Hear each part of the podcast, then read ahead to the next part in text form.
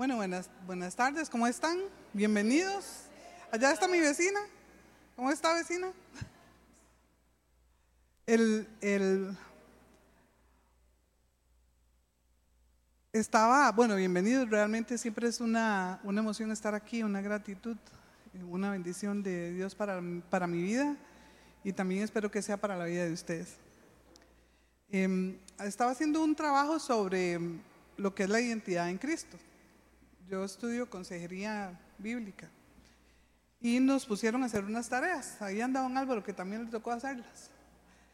Eh, y reflexionando sobre, sobre esa tarea, se vino un poco lo que había pasado en mi vida. Yo me di cuenta haciendo la tarea que por muchos años mi identidad fue definida por la cantidad de cosas, por las personas, por los aciertos, por los desaciertos, que giraban a mi alrededor, mis padres, mis amigos, mis vecinos, mis compañeros, mi difunto esposo y mis hijos. Fui creando escudos para protegerme en algunas ocasiones. Esos escudos dieron frutos y en otros enemigos. El error en el poder de las palabras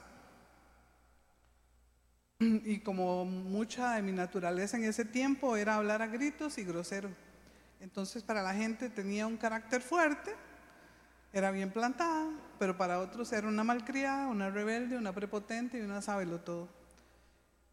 Mis estudios y los resultados era una mujer inteligente, de primeros promedios en el colegio, de notas sobresalientes, y la realidad llegó cuando entré a la universidad, que era para bajito el promedio. Luego, en una de las licenciaturas que tuve, con una combinación de práctica y, teoría, eh, fui una estudiante de excelencia. Fui en mi profesión firme y dedicada, decidida, débil en muchas áreas, en especial en las áreas del amor.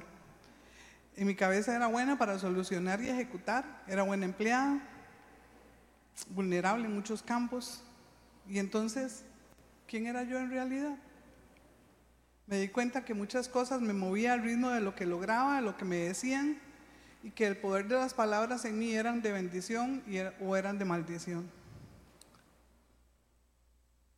¿Saben que la identidad es la definición en forma completa e integral de la descripción física, así como lo que no se ve, el carácter, sus atributos, sus gustos, sus roles, responsabilidades, autoridad, reputación? Influencia, todo lo relacionado con la persona. Una identidad que fue dada por Dios, pero que cuando nacemos, nuestra base de datos, ahí los que son informáticos, no se ha implementado, ni tiene links de conocimiento. No hay relaciones, está vacía. Tenemos una base de datos vacía que se construye en el desarrollo. Y empezamos a llenar esa base de datos de, vivencias, unas buenas, otras no tan buenas. Nos damos cuenta que hay que saber aplicar y aprender por la fuerza de la costumbre. La importancia de saber de este tipo de cosas, de lo que es la identidad, es que nos puede ayudar en la adultez. Bueno, a mí ya me agarró tarde, ¿verdad? Todo, bueno, tal vez no tan tarde, pero sí es importantísimo porque el desarrollo y la identidad se forman en la niñez y en la adolescencia. Para los que tienen hijos. La niñez es importante en el desarrollo, pero en, en la adolescencia, una cosa que hemos venido aprendiendo es que el cerebro del adolescente es como una casa en remodelación o una casa sin arreglar. ¿Saben cómo es una casa en remodelación? Desordenada. Y resulta que el, cerebro va madurando de atrás hacia adelante y va desde los 8 años a los 18 años, a los 25 años incluso. Entonces a los adolescentes no les podemos pedir ni responsabilidad ni conocimiento de riesgo, porque su cabeza no lo tiene conectado. Y a veces creemos que lo tienen. Y como padres me incluyo, cometemos muchos errores. Si yo hubiera sabido lo que sé ahora sobre eso, hubiera evitado un montón de errores. Y si mis papás lo hubieran sabido, también hubieran evitado un montón de errores.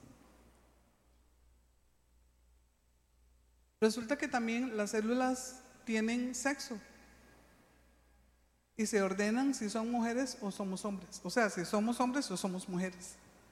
No tienen otra cosa. O sea, las células se ordenan de esa forma. Las mujeres maduran de una forma diferente a los hombres. Y ahí que también una de mis jefas decía, la, ignorancia es atrevida. Y, eso creo que nos aplica efectivamente cuando somos ignorantes. Somos atrevidos, no tenemos conocimiento. Los, los jóvenes, los adolescentes son más atrevidos. Yo ya más viejilla ya me, guardo algunas cosas, ¿verdad? Ya hay cosas que sí no hago, en definitiva. De aquí que entonces trabajar en la identidad de los niños y de los adolescentes es importantísimo, pero, pero no se preocupen. Dios también trabaja sobre nosotros, sobre nuestra personalidad. Y si usted no tuvo los recursos que ahora muchos tienen, o si no los teníamos, o si no los aplicamos, y si usted es papá o mamá de un adolescente, de un niño y ha cometido errores, podemos pedir perdón a esos niños o a esos adolescentes y volver a corregir. O perdonar a nuestros padres por las cosas que hicieron y también ayudarles a ellos y ayudarnos a nosotros. Nunca es tarde, nunca es tarde. De ahí que si nosotros leemos el, verso, el, versículo que tenía como, como clave para hoy, y es el que me ayudó en Efesios 4, 14 al 15, Dice, así ya no seremos niños zarandeados por las olas y llevados de aquí para allá por todo viento de enseñanza y por la astucia y las artimañas de quienes emplean métodos engañosos. Más bien, al vivir la verdad con amor, creceremos hasta ser en todo como aquel que es la cabeza, es decir, Cristo. No sé si a usted le pasa al igual que a mí que muchas, muchas cosas de las emociones estaban grabadas en mi cabeza. Y las emociones son traicioneras. Muchas veces actuaba a la defensiva. Muchas veces las, las, emociones me enredaban. No sabía qué, cómo tenía que actuar. Y todavía me pasa que yo actúo a la defensiva porque me traiciona el pensamiento. Por eso es que sigo siendo un taller en construcción. Todavía no estoy terminada. El pecado también afecta nuestras vidas, afecta nuestro hogar, afecta nuestra identidad. El enojo nos llena de más enojo. La tristeza nos llena de más tristeza. La depresión nos llena de más depresión. Las experiencias traumáticas también, por eso es que hay que buscar sanarlas, transformarlas, no en nuestras fuerzas, en las fuerzas que Dios nos da la traición, el dolor, los duelos, muchas de estas cosas atacan nuestra vida y afectan la salud. Pero, pero aquí es donde Pablo nos dice que tenemos una vida nueva en Cristo y es ahí donde quiero llegar. No sé cuántos se identifican conmigo en la descripción que di. Y por eso es que yo llamé a esta charla definiendo nuestra identidad en Cristo Jesús, en, en donde encontraremos en la Biblia Voy a poner al menos 10, pero deben haber un montón, verdades de lo que es nuestra identidad en Cristo. Y antes de empezar con esas 10 verdades, vamos a orar. Señor Jesús, ponemos esta charla en tus manos, Señor. Pongo mi cabeza, mis ideas, mis pensamientos a tu servicio. Ordena todo aquello que esté desordenado en mí y que de mi cabeza a la boca sea yo tu instrumento. No me dejes decir lo que no tengo que decir. Y que lo que vaya a decir lo diga con verdad, con sabiduría y con corazón. No para que me vean, Señor. Que ninguno ponga, ponga los ojos en mí, sino que ponga los ojos en ti y lo que tú tienes para cada uno de nosotros. Gracias por estar aquí. Gracias por traernos el conocimiento de nuestras vidas, Señor. Llénanos de sabiduría y fortaleza para enfrentar todo lo que tenemos que enfrentar. En el nombre de Jesús. Amén. Y la primera verdad, Yo, yo puse 10, pero hay más, hay más, hay un montón más. Y podríamos, hacer un ejercicio de seguir anotando más verdades sobre nuestra identidad. La primera que yo anoté es que Dios nos hizo a su imagen y semejanza, como lo dice en Génesis 1.27. Dice que Dios creó al ser humano a su imagen. Lo creó a imagen de Dios. Hombre y mujer los creó.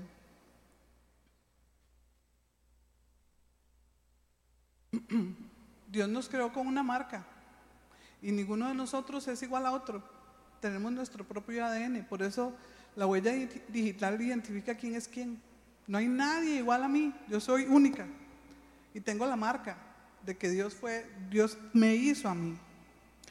Él me conoce todo, mis cabellos, mis pensamientos, lo que mido, lo que peso, lo que entiendo, lo que no entiendo, lo que siento, cuando lloro, cuando no lloro. Él nos compró a precio de sangre y nos redimió, nos justificó.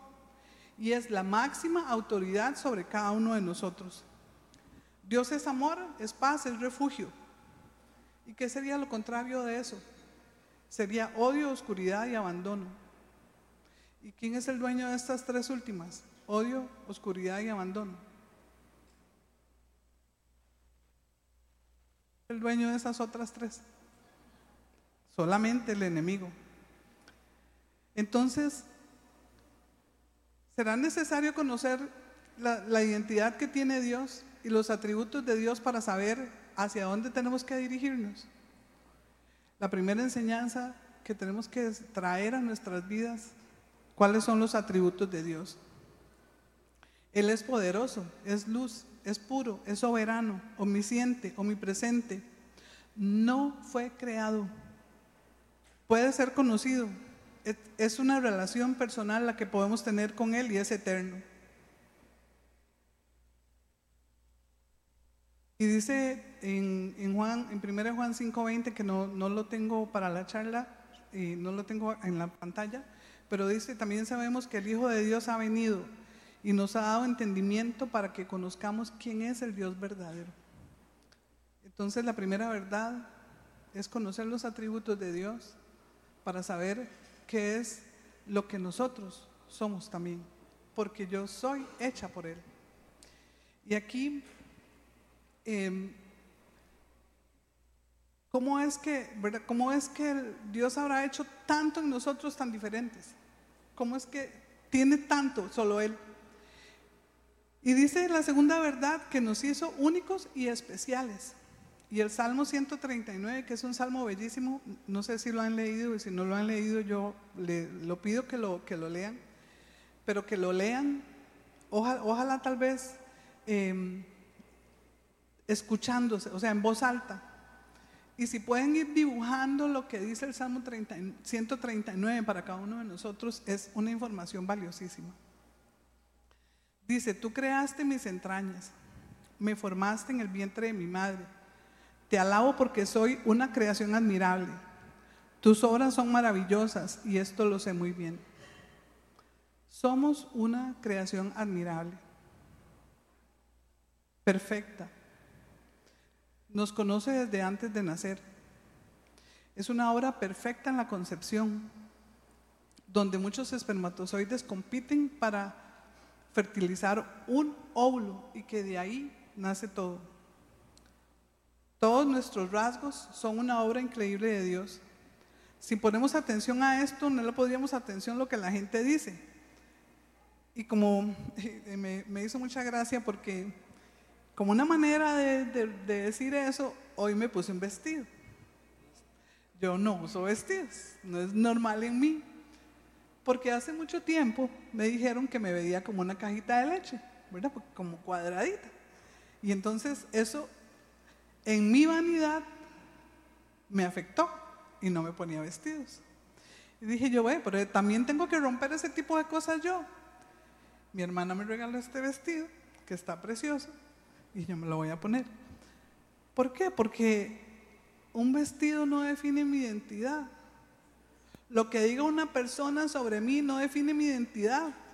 Yo no soy, no soy la cajita de leche, seguro que así me ve, digamos, en la forma de dibujarme, seguro era creativo, ¿verdad? Me puede dibujar así, pero, no, pero yo no soy eso. Y yo no sé si a ustedes les ha pasado cosas como esas. Todos nuestros rasgos.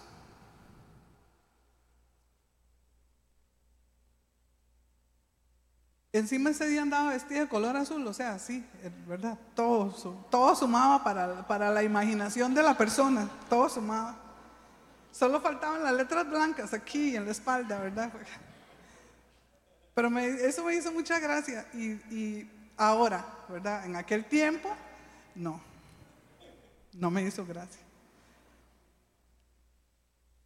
Que me dijeran gorda, flaca, narizona, fea, bonita. Eso no me define.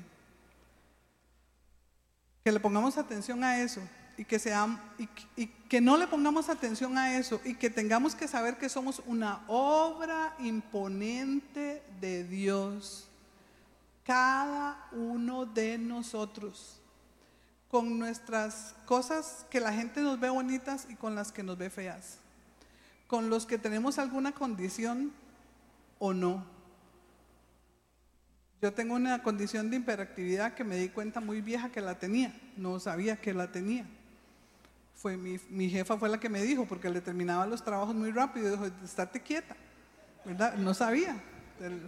Y sí me doy cuenta que lo tengo porque me cuesta mucho quedarme quieta, ¿verdad? Que tengo que estar en, el, en el, movimiento, ¿verdad? De hecho, yo a veces veo las series esas de televisión todas seguidas, porque qué cansado esperar, o sea, es tanta la hiperactividad.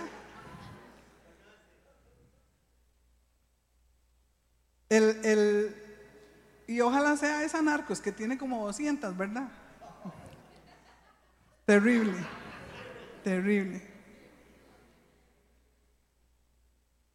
Pero olvidamos eso, que somos una creación imponente de Dios y nos dejamos llevar por lo que la gente nos dice y nos llenamos de amargura. Y no, no, y no, no conocemos entonces la bondad de Dios sobre nosotros. En lo que Él nos dio también nos dio autoridad para gobernar sobre todo lo que Él hizo, ¿sí o no? Ah, pues se nos olvida. Él nos dio habilidades para administrar todo lo que Él creó y, nos dio inteligencia, nos dio comprensión para entender todas las cosas. Por eso es que el hombre ha llegado tan largo. Y lo único que yo me pongo así a pensar, de ahí otra vez los informáticos, ¿cómo hará la inteligencia artificial?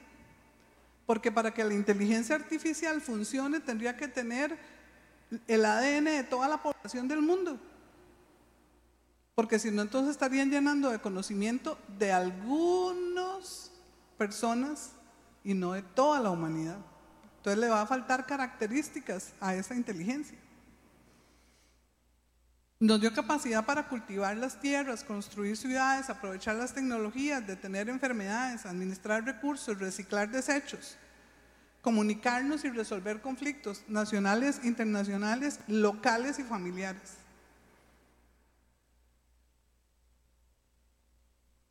Es tan magnífica la creación que Jesús forma, eh, toma forma humana para acercarse a nosotros. Y en el Apocalipsis, Juan describe a una persona que está en el trono con características humanas. Él lo ve, o sea, sigue siendo esas características nuestro Jesús.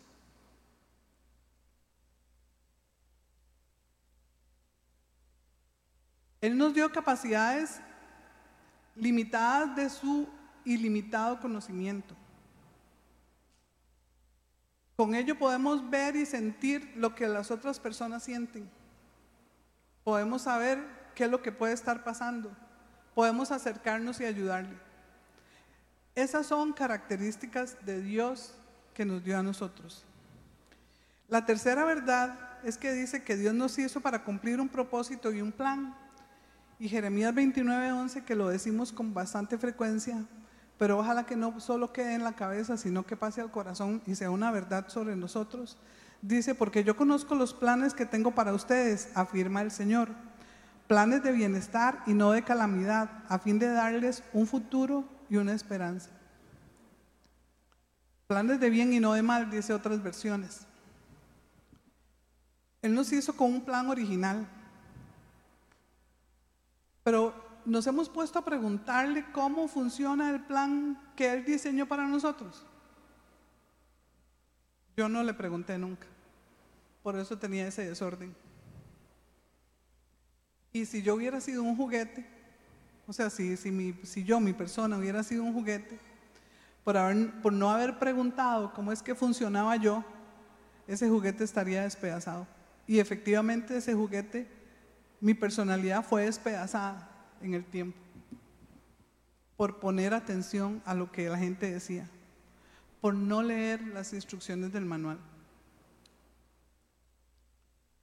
Pero sí leemos el manual cuando compramos la licuadora, cuando compramos la refrigeradora. Bueno, hay algunas excepciones, ¿verdad, Fito? Hay algunas excepciones.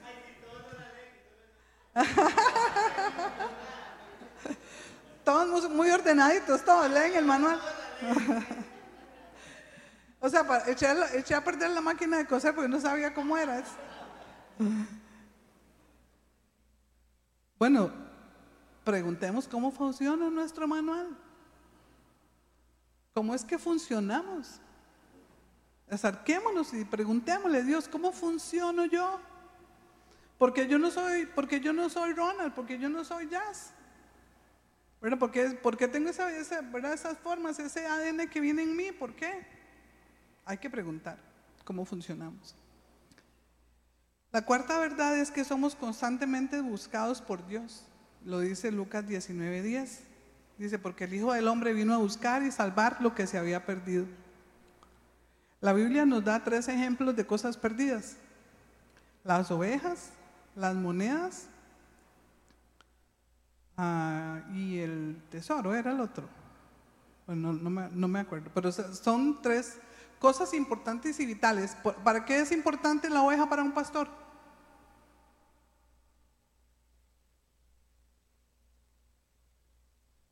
Era parte de sus ingresos, ¿verdad? O sea, son temas importantes. ¿Para qué era? ¿Por qué era importante la moneda para la viuda? ¿Verdad? Eran importantes porque tienen un valor inestimable económico en ese momento. Son ejemplos que Él nos pone.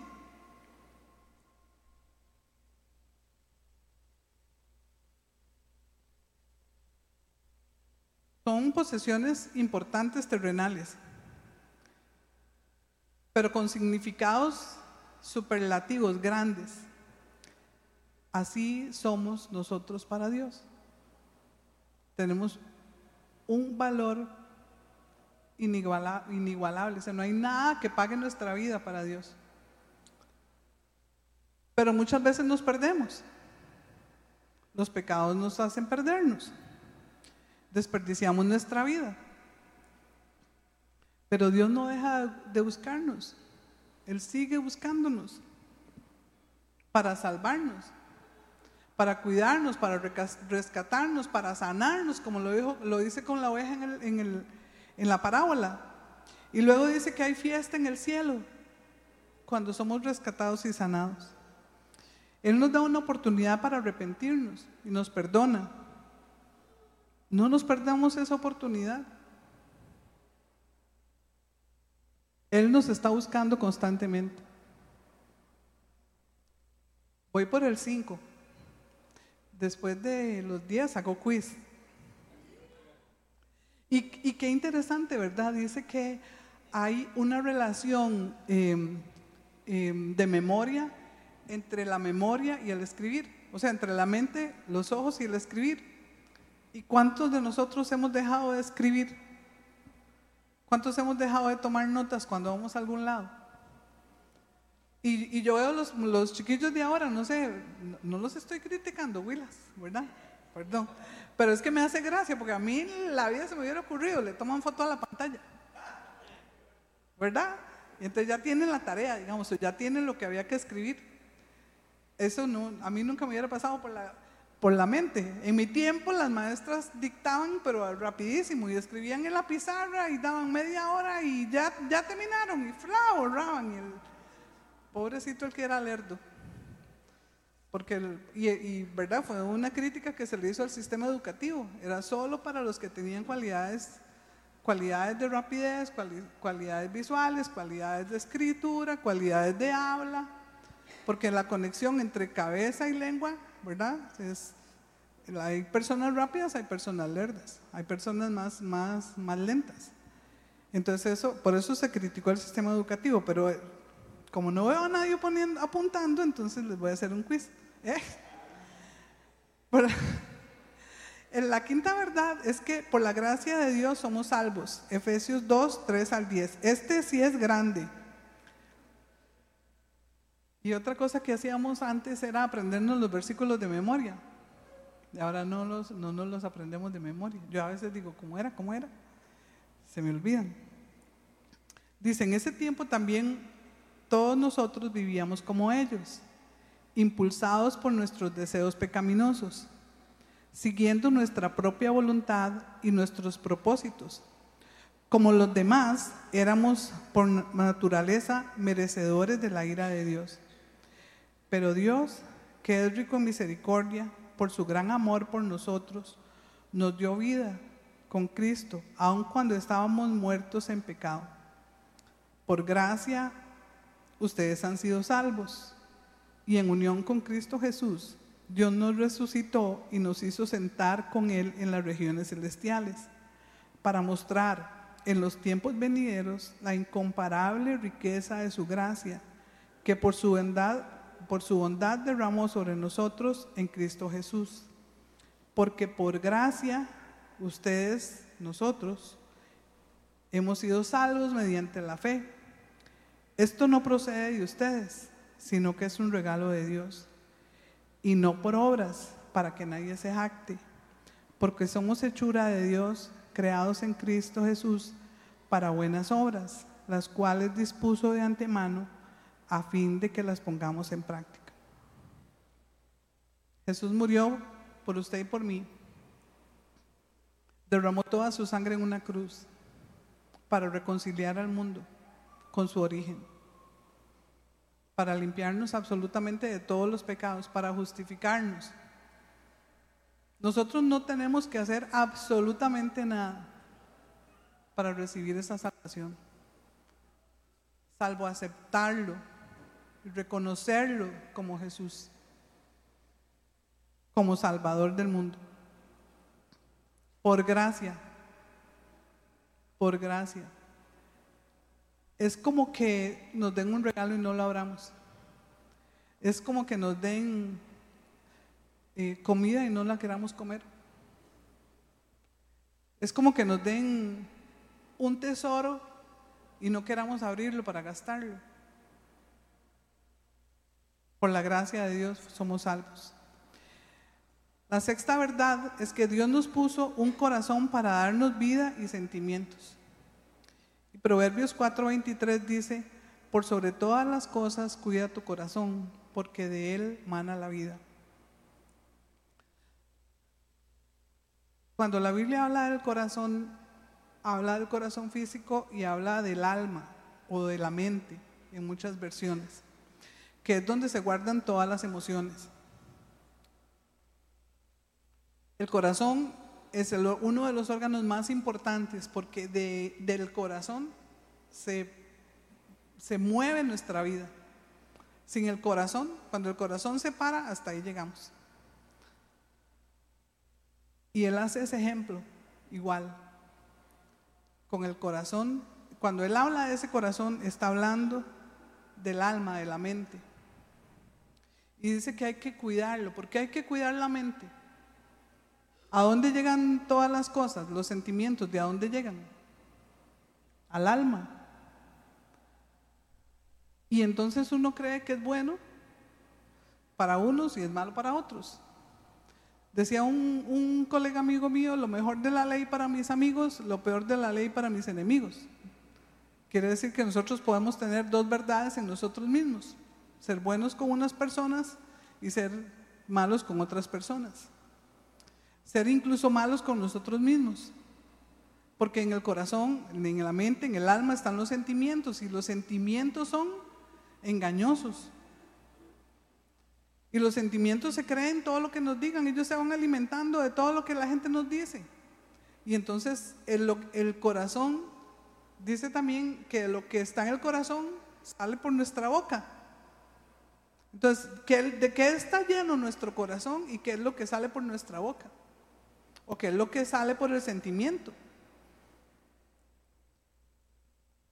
Por eso el corazón hay que guardarlo y alimentarlo. Y es de adentro hacia afuera. De la sangre sale del corazón hacia las venas y de las arterias hacia el corazón. Es de adentro hacia afuera.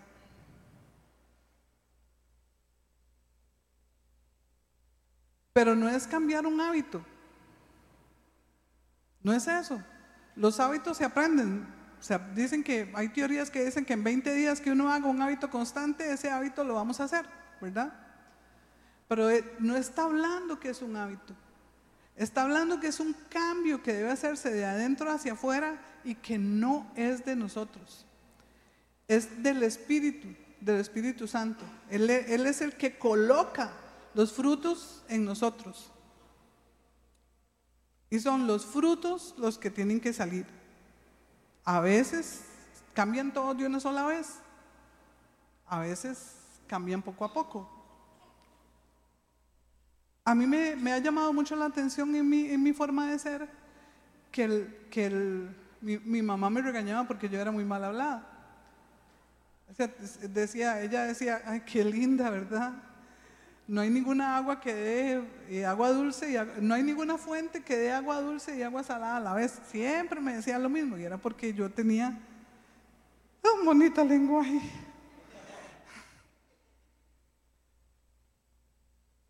Y encima me, llenaba con gente que hablaba igual o peor que yo, entonces mejoraba mi vocabulario.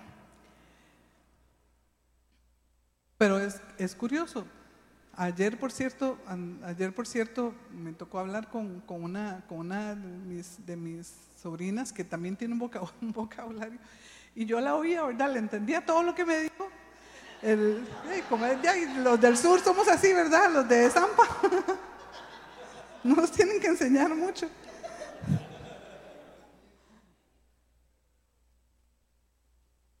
Pero qué interesante, yo en la conversación yo no le hablaba con el mismo lenguaje. Me, llamó la atención, dije yo, mira, o sea, de pronto, ¿verdad? Porque uno en la emoción y en el, en holgorio y demás, ella va hablando y hablando y hablando y hablando, y ya casi que me le pegaba, ¿verdad? Uno, yo decía, qué vacilón, y no, no, no, no me salió no me, no me salió.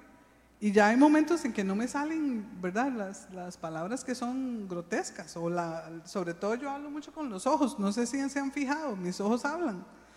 Y, y también, ¿verdad? Ese hablar con, con, ojos de misericordia, que es lo que más me ha costado.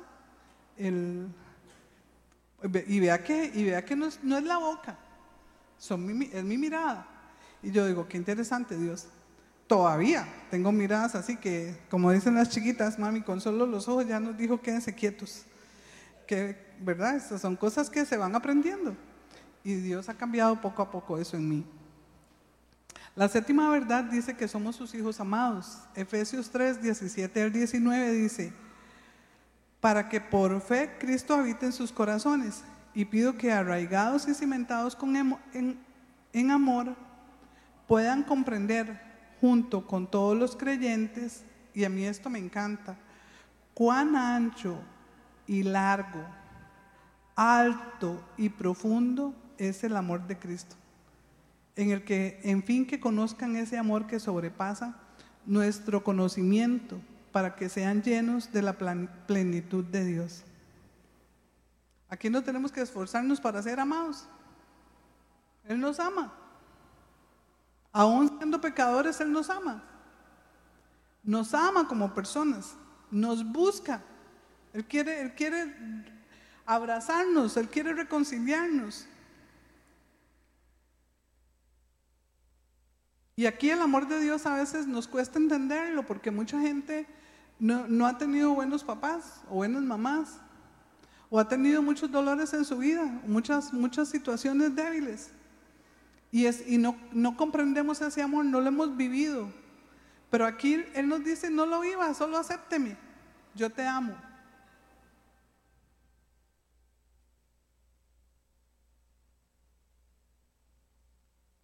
Es como meternos en el mar profundo.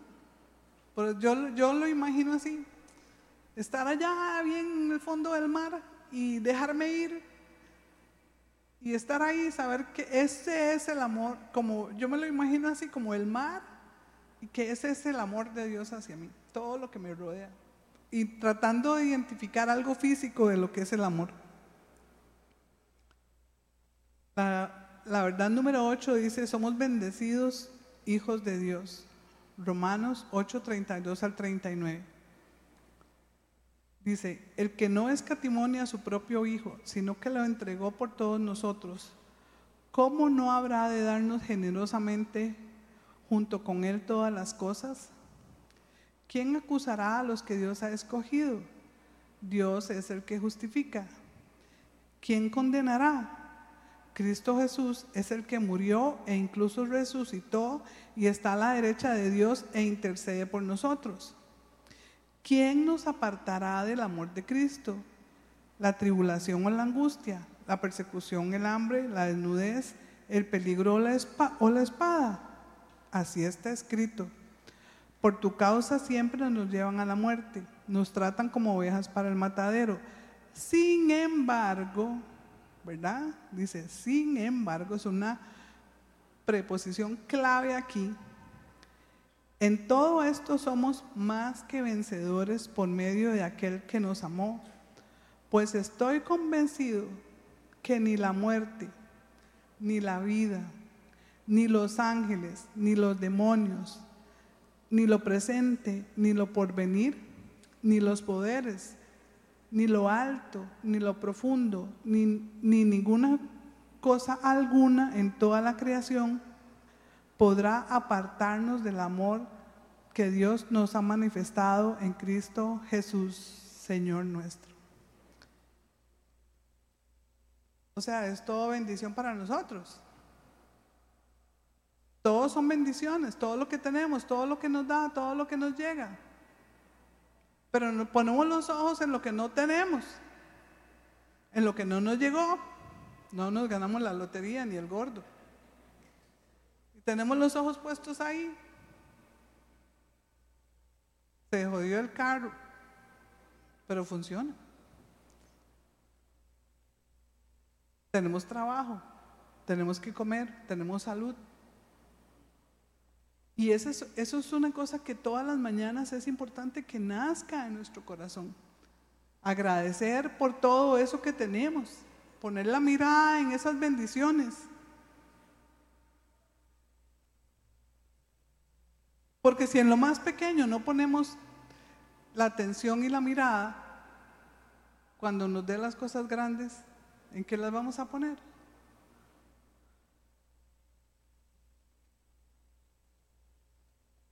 La verdad número nueve dice, somos hechos criaturas nuevas. Segunda de Corintios 5, 17. Él nos creó, Él nos amó, Él nos bendice, él murió por nosotros, Él no se justificó. Él tiene un plan. Y dice, cuando venimos a Él somos una criatura nueva. Y, estaba la historia de Nicodemo. No, no es que nacemos de la mamá otra vez. Nacemos del Espíritu nuevamente. Dice 2 Corintios 5, 17, por lo tanto, si alguno está en Cristo, es una nueva criatura. Lo viejo ya pasó y ha llegado lo nuevo. Él nos bendijo desde el inicio. Él nos tenía un plan desde el inicio. Nosotros no pedimos las instrucciones, no sabíamos cómo era, nos equivocamos. El, pecado nos aparta, nos llena de, cosas, eh, sentimientos contrarios al amor. No venimos a su abrazo, pero cuando venimos a su abrazo, Él hace, él hace una vida nueva espiritual O sea, aquellos pecados que teníamos ya nos perdonó. Y aun cuando tenemos memoria para recordar todo lo que nos pasó y que aún nos duele, Él nos llama a sanidad, nos llama a confesar, nos llama a arrepentirnos y nos llama a sanar, nos llama a, renunciar a esas cosas que teníamos y lo destruimos espiritualmente en el nombre de Cristo Jesús. Entonces somos nuevos. Pero a veces nos seguimos pensando en lo viejo, en lo que hice, en aquel que me caía mal, en aquel que le pegué, aquellos chiquillos que no los supe criar, aquella que me abandonó, aquel que me abandonó en el divorcio, en la muerte, en los golpes, en los traumas. Seguimos en lo viejo. Y ese viejo hay que cambiarlo por nuevo. Pero vuelvo a lo mismo, no es en nuestras fuerzas. Es en las fuerzas y el poder del Espíritu Santo que entra sobre nosotros y nos levanta cada día. Que tenemos situaciones, sí. Que tenemos mentiras que nos colocaron en la mente, sí. Que, que nosotros hemos dicho mentiras, sí. Que hay situaciones de trabajo, de finanzas, digamos, de lo que enfrentamos, sí que no, que no alcanza la plata para, la, para pagar a veces, sí. Pero usted camina por fe. Digamos, yo di, pague lo, prioritario, ahí luego verá, tiene que ir a hablar y ver, hacer arreglos o lo que sea, o vender incluso. O decir, bueno, no tengo nada, no puedo pagar. Digamos, hay cosas que así son. Que ya no me aman, que ya no me quieren, que es... Bueno, pero es que tenemos colocados los ojos en la persona. Y Él dice que pongamos la mirada en Él. Levantarnos. ¿En quién soy yo? Dice, ama a tu prójimo como a ti mismo. Y hemos dicho varias veces, si usted no se ama, si no ama a Dios primero y no se ama a usted mismo, no puede, no puede imaginarse lo que es el amor, no sabe. Hay que amar, tenemos que amarnos para saber qué es lo que voy a hacerle al otro, o sea, cómo voy a amar al otro. Y también para perdonarlo para sanarnos. Hay personas que solamente quieren a uno como en su amargura quieren a uno amargarlo, no sé si les ha pasado. Pero si ya uno ya no le pone el corazón a la amargura de aquel, sino que hay pobrecito, ¿verdad? De ahí deja, digamos, 100 mensajes en, que, bueno, ni siquiera, ¿cómo es que dicen los chiquillos ahora, verdad? Los que no está el doble cheque, están, están abandonados, eso es esa sensación de los adolescentes de que están, ¿cómo es que se llama eso? En visto, ajá, los dejan en visto, pero es como un rechazo, ¿verdad? Que lo dejen a uno en visto, bueno, ahí se quedará en visto, ese se quedará ahí en, ni siquiera en visto, yo creo que tiene solo una, ¿verdad? ¿Por qué? Porque yo sé que si abro esos mensajes, eh, lo que quiere es amargar mi corazón. Y hay personas que, que solo eso hacen. Pero el corazón, si nuestro corazón está sano, lo que esa persona diga no me, no me identifica, no está en mi identidad, por más ofensas que diga sobre mí. No sé si a ustedes les pasa. No, no me va a llegar al corazón, no lo va a tocar, porque esa no soy yo. A veces hasta lo leo, a ver qué es lo que dice. Chiflado este carajo. Y, el, y, pero ya no duele.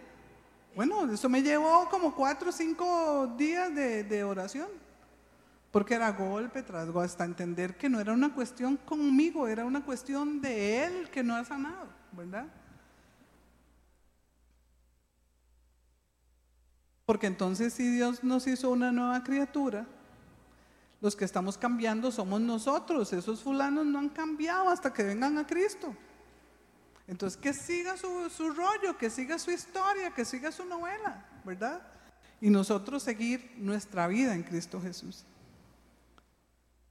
Y la número 10, ya para, ya para terminar, dice que Dios nos da dones y talentos para su servicio.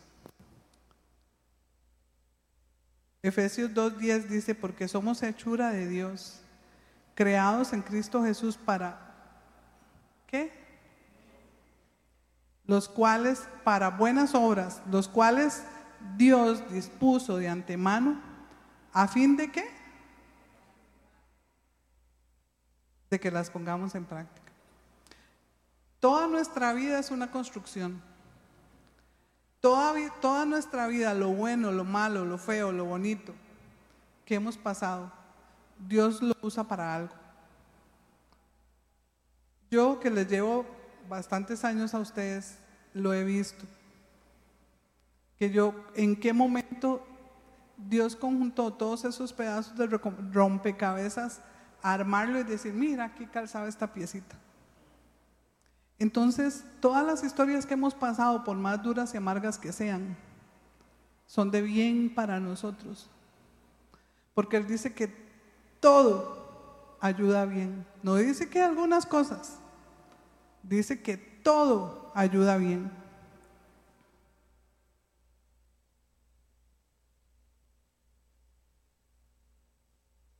Yo espero que estas verdades hayan quedado centradas en su cabeza, pero que bajen de la cabeza al corazón y del corazón al entendimiento, porque es la única forma de empezar a vivir una vida nueva.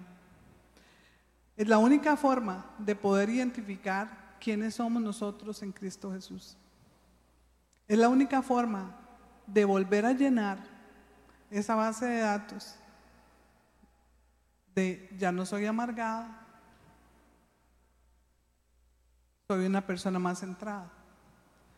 Ya no soy grosera y tosca, yo trato de entender al otro, tratando de decirle la verdad de buena manera, un poco más asertiva sea, no es que cambio la identidad, no es que me voy a quedar callada para no decir, para no ofender, no.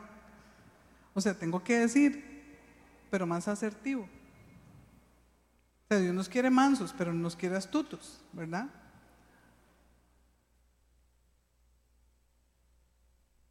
Nos quiere, nos, nos redefinimos en Cristo. Porque Él no le, dijo a los, no le dijo a los fariseos que eran bonitos, ¿verdad que no? Jesús no le dijo a los fariseos que ellos eran bonitos. O sea, les dijo varias veces, es que no, mejor no digamos malas palabras, pero se las dijo. Se las dijo, o sea, les dijo montones de, de frases que fueron duras. O sea, les dijo la verdad, pero con bonitas palabras, ¿verdad?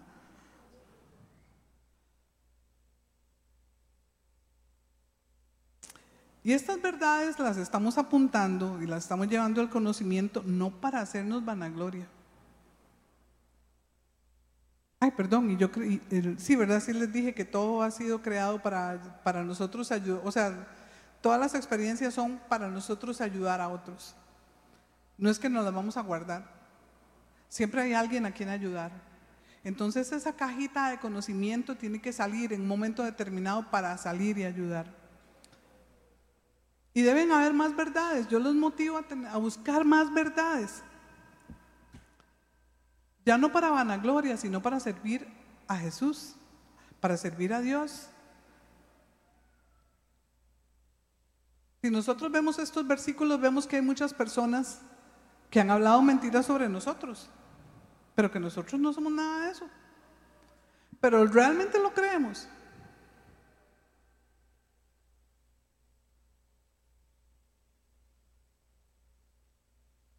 Es importante empezar a sanar nuestro corazón y nacer de verdad de nuevo. Traer sanidad. Un proceso de sanidad es importante. ¿Qué importa si usted vino a oración 5, 6, 7, 8, 20 veces? ¿Qué importa? Lo que a Cristo y a Dios le interesa es que usted llegue un momento en que eso ya no está en su corazón. Que me acuerdo del pecado a cada rato. Dios no se acuerda de su pecado, ya dice, Ah, sí, Mayra. Que otra vez viene a decir, otra vez viene a decir. Pero vos, la que lo acordás, yo no, yo no me acuerdo ya. Pero ahí está dándonos. Entonces, esas cosas ocupamos o sanidad o consejería, de cómo sacar esas cosas de nuestro cuerpo. Yo los invito a ponerse de pie.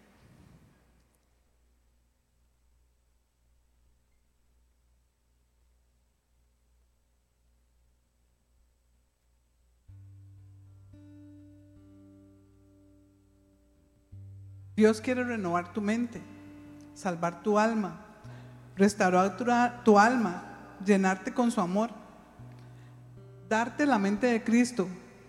Lo mejor para nosotros está a nuestro alcance si estamos dispuestos a confiar en Él.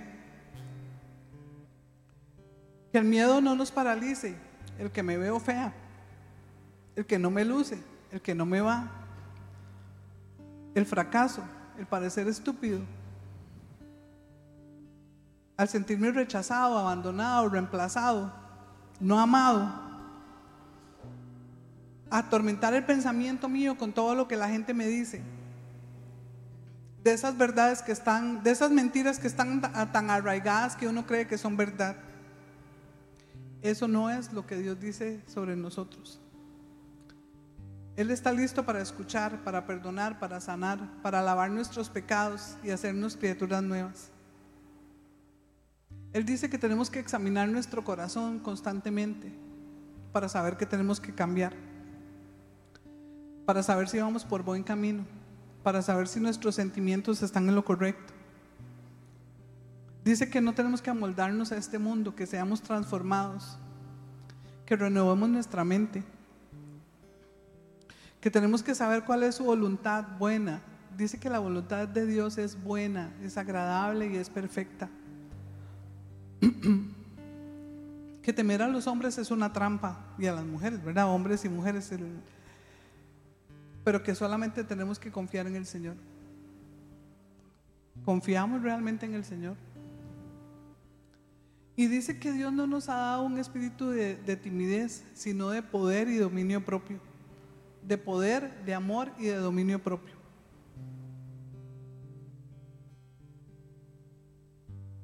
Si usted al igual que yo estaba indefinido y no sabía cómo era, y estaba lleno de enredos y sus sentimientos lo tenían enredados y sus mentiras lo tenían enredado, yo te quiero decir que Dios quiere que usted defina sus sentimientos, su mente, su identidad,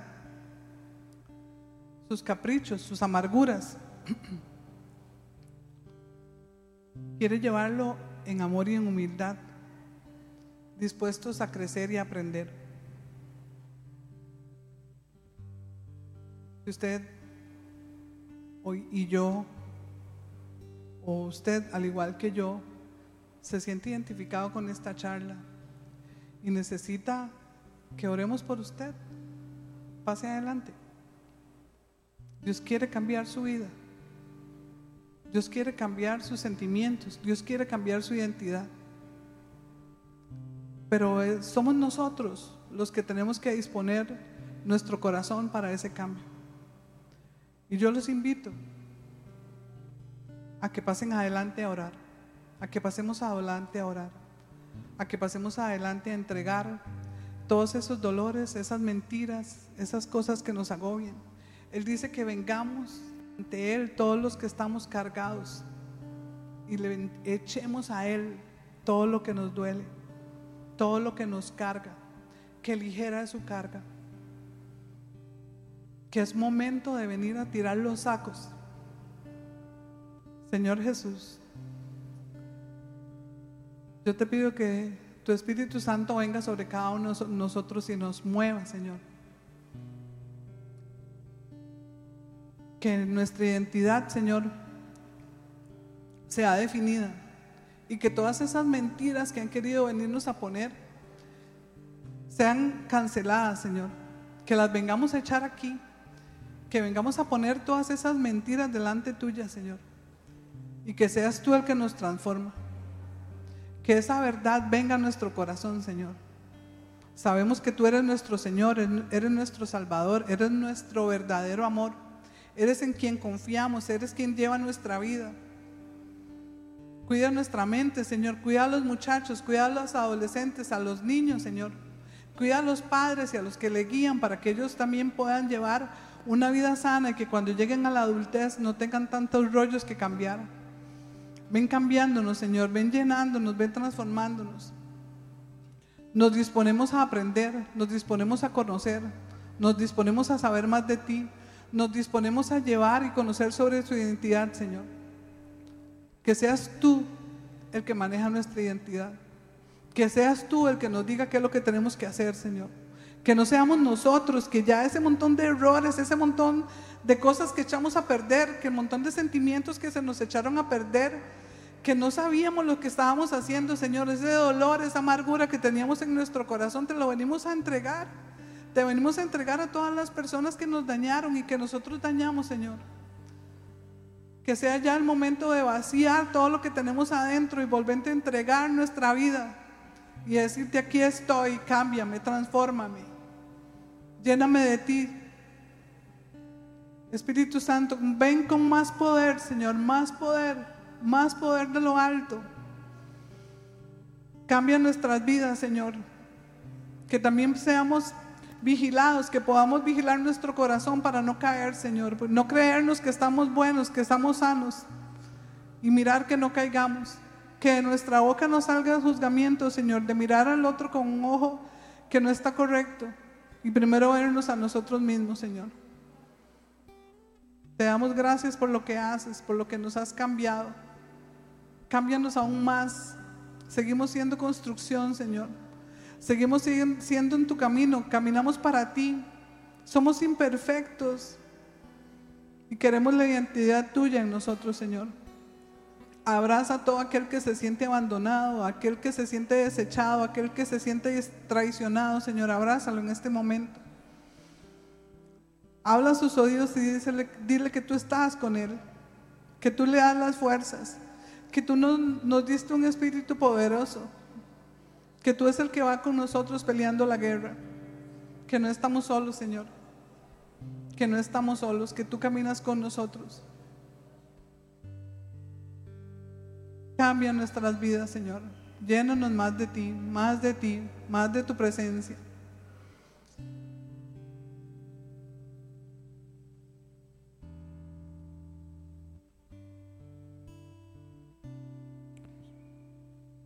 No tenga temor en pasar adelante.